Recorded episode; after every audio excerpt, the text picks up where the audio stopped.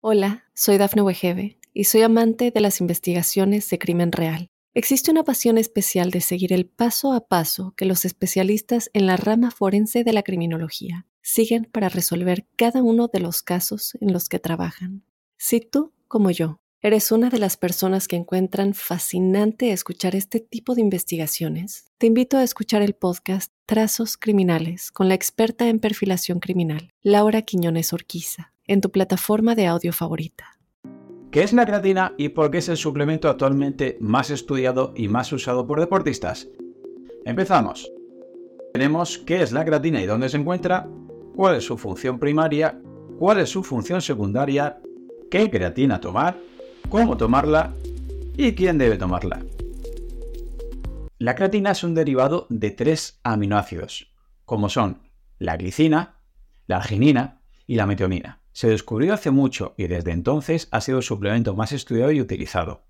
Le pusieron el nombre de CREAS porque lo encontraron en el músculo esquelético y tenía una composición química parecida a la carne. Resulta que tenemos creatina en el organismo, en un 95% la tenemos en músculos y en menos de un 5% la tenemos en cerebro. Pero además de tener pequeños depósitos de creatina, también la producimos, tanto en el páncreas como en los riñones, como en el hígado. Somos capaces de producirla, eso sí, a cantidades muy pequeñas. Se pensaba antiguamente, por eso le pusieron el nombre de creas, que se encontraba en la carne, pero resulta que hay ciertos tipos de pescado, como los arenques, que todavía tienen bastante más concentración de creatina que ciertos tipos de carne. No obstante, no son en cantidades elevadas que se puedan utilizar en tu organismo a nivel ergogénico, como ahora te voy a intentar explicar. Función primaria de la creatina. ¿Realmente para qué sirve? Antes que nada te debo explicar que todo lo que comes al final sirve como ATP. Te tengo que explicar que para que tu músculo se mueva necesitas energía. Y esa energía se llama ATP, adenosin trifosfato. Bien, todo lo que tú comes al final se traduce en esa pequeña moneda energética que te va a hacer que tengas movimiento. Y este ATP, esta energía, pueden venir de tres caminos. El primero es que tenemos depósitos de ATP dentro del músculo. El segundo es utilizando la glucosa como combustible, que como ya sabrás, esta glucosa se puede utilizar en la mitocondria o fuera de la mitocondria, lo que se conoce tradicionalmente como glucólisis. Glucólisis es rotura de glucosa aeróbica o anaeróbica. Y la tercera vía de obtención de ATP es mediante la oxidación de grasas. Básicamente lo más estudiado dentro de la creatina es de estos tres métodos que te he dicho de obtención de energía, el primero, los depósitos que tenemos de adenosin trifosfato. Tienes que saber que tenemos unos depósitos de adenosin trifosfato dentro del músculo, pero que dura muy poco. Dura realmente escasos 6, 8, 10 segundos. ¿Y la energía realmente cómo funciona? El ATP se utiliza como moneda, como gasolina, y tu cuerpo rompe esta fracción mediante una enzima llamada adenosin trifosfatasa, en nombre de igual, y da ADP, que es adenosin difosfato, y un grupo fosfato. Es decir, ATP con tres fosfatos te generan ADP, dos fosfatos y un fosfato libre. Y en esta rotura se crea energía, es la energía que tú necesitas para hacer una flexión, para hacer un cool de bíceps o para hacer una sentadilla. ¿Qué sucede? Que ese ADP que te he dicho que es el resultante que tiene dos fosfatos se puede unir a un fosfato libre para volver a su estado de ATP. ¿Eso quién lo hace? Lo hace otra enzima, que es la creatinquinasa. Es decir, tu cuerpo tiene la capacidad de coger este ADP con otro fosfato y volver a tener ATP. ¿Para qué? Pues para tenerlo disponible para hacer otra repetición más, otro salto más, un pequeño sprint más largo, etc. Y la enzima que hace esta función de ADP más fosfato crear ATP se llama creatinquinasa. Con lo cual ya tienes que entender que si te sale creatinquinasa elevada en una analítica sanguínea y estos días anteriores has entrenado, debes poder entender que no es un problema renal ni un problema hepático. Simplemente es que tu cuerpo ha cogido ADP más el fosfato y ha creado ATP, ¿Para qué quieres ATP? Pues para que hagas unas repeticiones más. Pero piensa que para que este ADP con dos fosfatos se una al otro fosfato, no le vale como fosfato libre o fosfato inorgánico. Se tiene que unir a un fosfato de creatina. Y ahí entra en juego la suplementación de la que te voy a hablar hoy. Cuando tú te suplementas con creatina, se forma el fosfato de creatina y ese fosfato de creatina sí se puede unir con tu ADP para formar ATP. Pero sin embargo, si tu ADP no tuviera fosfocreatina, no podría juntarse para crear ATP, con lo cual no tendrías más energía. Cuando tu ATP se va hidrolizando, se va rompiendo, crea ese ADP y crea energía. Con lo cual, si tú estás haciendo flexiones, mientras tengas ATP, puedes estar haciendo flexiones. De repente el ATP se agota, se acaba y tú de repente haces la décima flexión, pero no puedes hacer la flexión número 11. ¿Eso a qué se debe? A que ya no tienes fuente de ATP. Con lo cual hay mucho ADP, mucho fosfato, pero no puedes volver a generarlo para que haya más repeticiones. Normalmente se suele agotar el ATP en intervalos de 6, 8, 10 segundos. ¿Qué sucede? Que si tú tienes la capacidad de todo el ADP que estás creando volver a sintetizar ATP, puedes recargar estos depósitos y que tu limitante en vez de ser de 6 a 10 segundos lo va a llegar a 20 o a 30 segundos, lo cual podrás entender que deportes explosivos, de corta duración, repetitivos, interválicos, sean los que se beneficien en mayor medida de esta suplementación con creatina. Por otro lado, el cuerpo tiene la capacidad, entre 3, 4 y 5 minutos, cuando estás descansando entre intervalos, de recuperar, de rellenar todos los depósitos de ATP, o casi todos. Por eso puedes ver que si estás haciendo flexiones, llegas un momento hasta el fallo, no puedes más, pero descansas 3, 4, 5 minutos y luego puedes volver a hacer flexiones.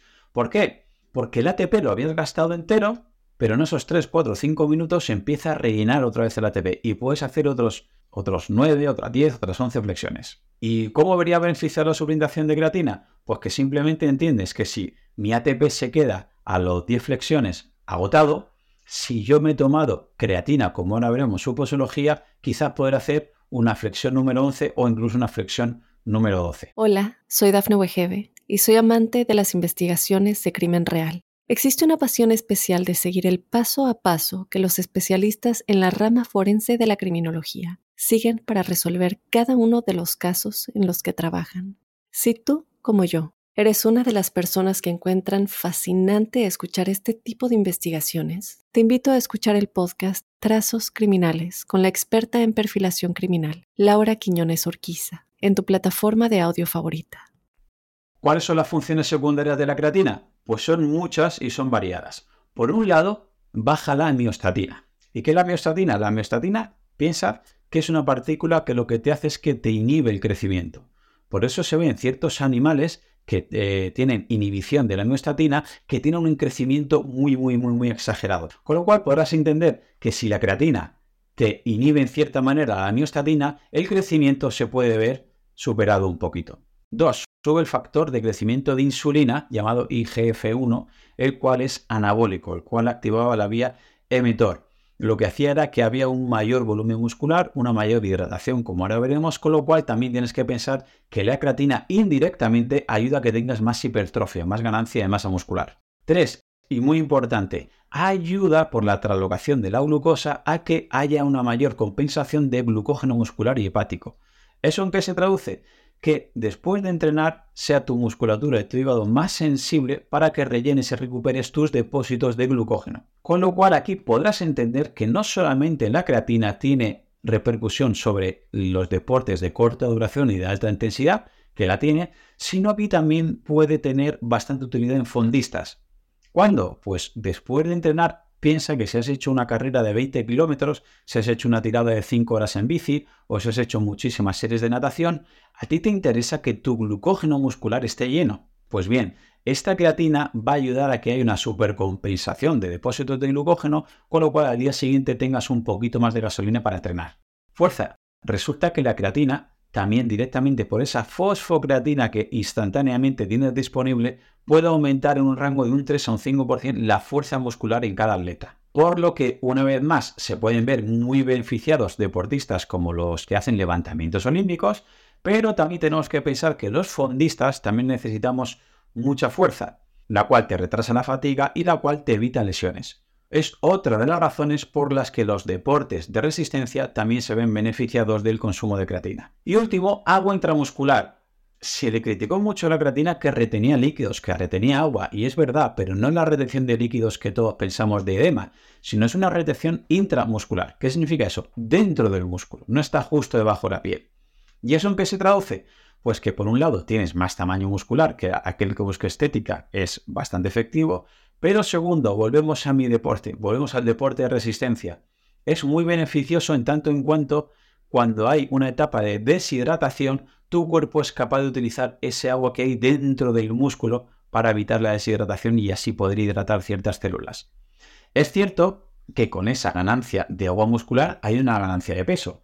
Mucha gente se toma la creatina, se sube a la báscula y pesa un kilo, kilo y medio más. Si estás en una categoría de peso porque eres judoka, eres boxeador, etcétera, pues tendrías que ver si ese kilo, kilo y medio de más es beneficioso, te van a hacer que te echen de la categoría. Pero hay muchos ciclistas, muchos atletas, muchos maratonianos que tienen miedo de coger un kilo más porque piensan que van a ir mucho más lento. Y están completamente equivocados, porque un kilo de más en el glucógeno muscular con una hidratación mayor dentro de la musculatura te va a servir de sustrato para el día de mañana, para la carrera, para esa hidratación. Es decir, no es igual que un atleta coja un kilo más de Michelin, que eso sí que sería contraproducente, o que coja un kilo más de agua en su musculatura, lo cual a medio y largo plazo es muy beneficioso. ¿Cuál escoger? Porque hay muchos tipos de creatina. Vamos directamente al grano. Creatina monohidrato. Es la primera que se aisló, es la que se ha vendido toda la vida, pero hay un gran problema, que es la más barata. Con lo cual las casas comerciales empiezan a inventar eh, eufemismos de creatina, añadiéndole o quitándole ciertas partículas para venderlas un poquito más caras y ganar dinero. La que mejor se asimila, se absorbe, la que menos problemas tiene, es la más barata, monohidrato de creatina. Si puede ser, búscala con un sello que es Creapure, ¿vale? Porque así te da un poquito más de confianza que esa creatina ha sido tratada de manera estándar.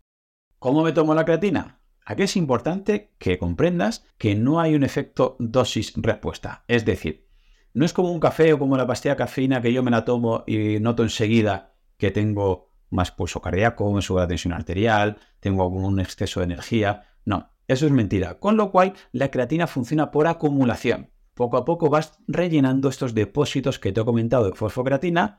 ¿Y eso qué significa? Pues que cuando el ATP se rompa y se queda en ADP y fosfato, tu cuerpo pueda crear con ese fosfato y ese ADP pueda volver a crear ATP. ¿Correcto?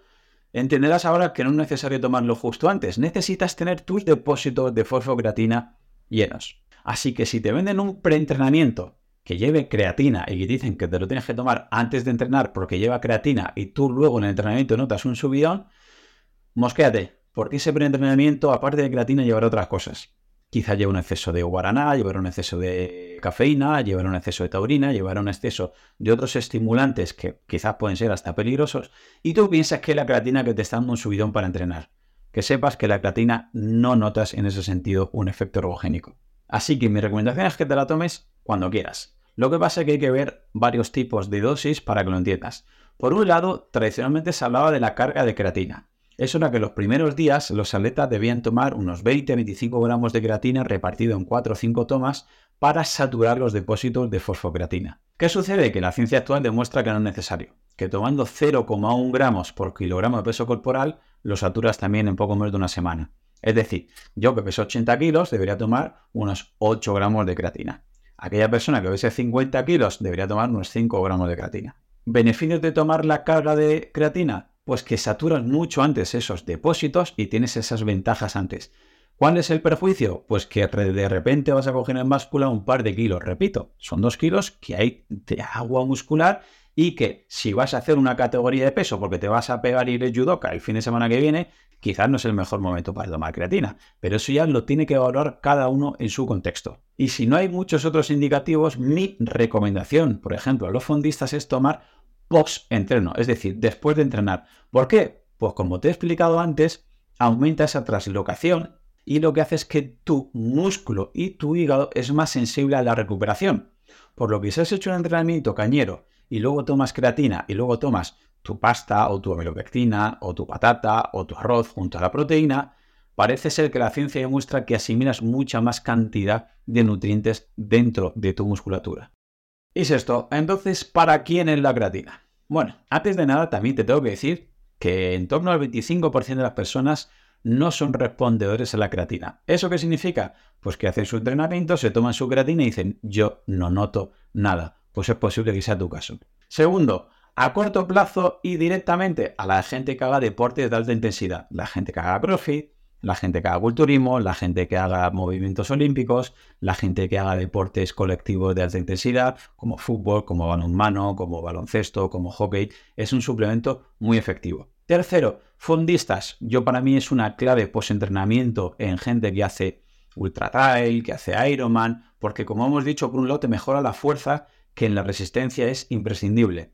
Te previene lesiones, te retrasa la fatiga y sobre todo después de entrenar te hace que repongas más depósito de glucógeno muscular y hepático, a la vez que te retiene agua dentro de los músculos. Cualquier persona que haya hecho una prueba de más de 4 horas sabrá de lo que le estoy hablando. Lesionados. ¿Y por qué los lesionados? Porque esta creatina, por ese anabolismo que crea, hace precisamente en la etapa que te han escayolado algo que no puedas entrenar, que se pierda masa muscular.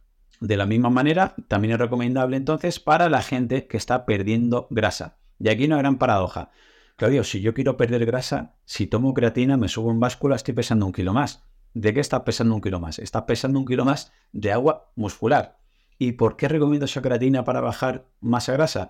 Porque si estás en un déficit calórico, estás entrenando mucho, estoy seguro que quieres perder grasa, pero no quieres perder músculo. Una forma de asegurarte que no estás perdiendo músculo es tomando un mínimo de proteína y tomando creatina, la cual sabemos va a mantener a raya esa masa muscular, a no ser que hagas un déficit muy exagerado. Y por último, sobre todo para personas que hagan una dieta vegana o vegetariana, porque piensa que la mayor parte de creatina está en carnes y sobre todo en algunos pescados. Y si tu dieta se está limitando estos alimentos, pues obviamente la ingesta de creatina en tu organismo es muy, muy, muy inferior. Y antes de que me critiques, te digo que también hay creatina de origen no animal. Y hasta aquí el episodio de hoy. Probablemente si tienes la capacidad de disfrutar de este contenido, tendrás la suerte de vivir en un lugar y en un contexto que con muy poco podrás hacer mucho, como cambiar y salvar vidas. Por ello te pido que si te ha gustado el contenido o te ha aportado algo de valor, el mejor regalo que me puedes hacer es que te unas a mi equipo de donación para que ayudemos juntos a que otros puedan vivir y además hacerlo de la manera más saludable y digna posible. Gracias a Pablo Melchor y Ayuda Efectiva, tenemos un equipo de donación destinado a un fondo de salud, donde el dinero que inviertas te aseguran que es la manera más eficaz demostrada para salvar vidas en los países más necesitados, con programas como prevenir la malaria, incentivar la vacunación en los más pequeños y combatir el déficit de vitamina A, como ya vimos en el episodio 120. Si quieres colaborar, te espero en mi equipo en ayudaefectiva.org barra profe Claudio Nieto. Tu contribución, por muy pequeña que sea, podría marcar una gran diferencia, ya que con todas nuestras donaciones juntas generaremos oportunidades para aquellos que más lo necesiten. Muchas gracias.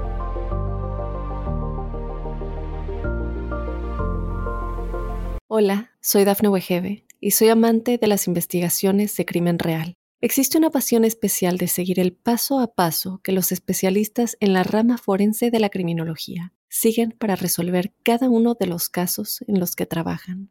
Si tú, como yo, eres una de las personas que encuentran fascinante escuchar este tipo de investigaciones, te invito a escuchar el podcast Trazos Criminales con la experta en perfilación criminal, Laura Quiñones Orquiza, en tu plataforma de audio favorita.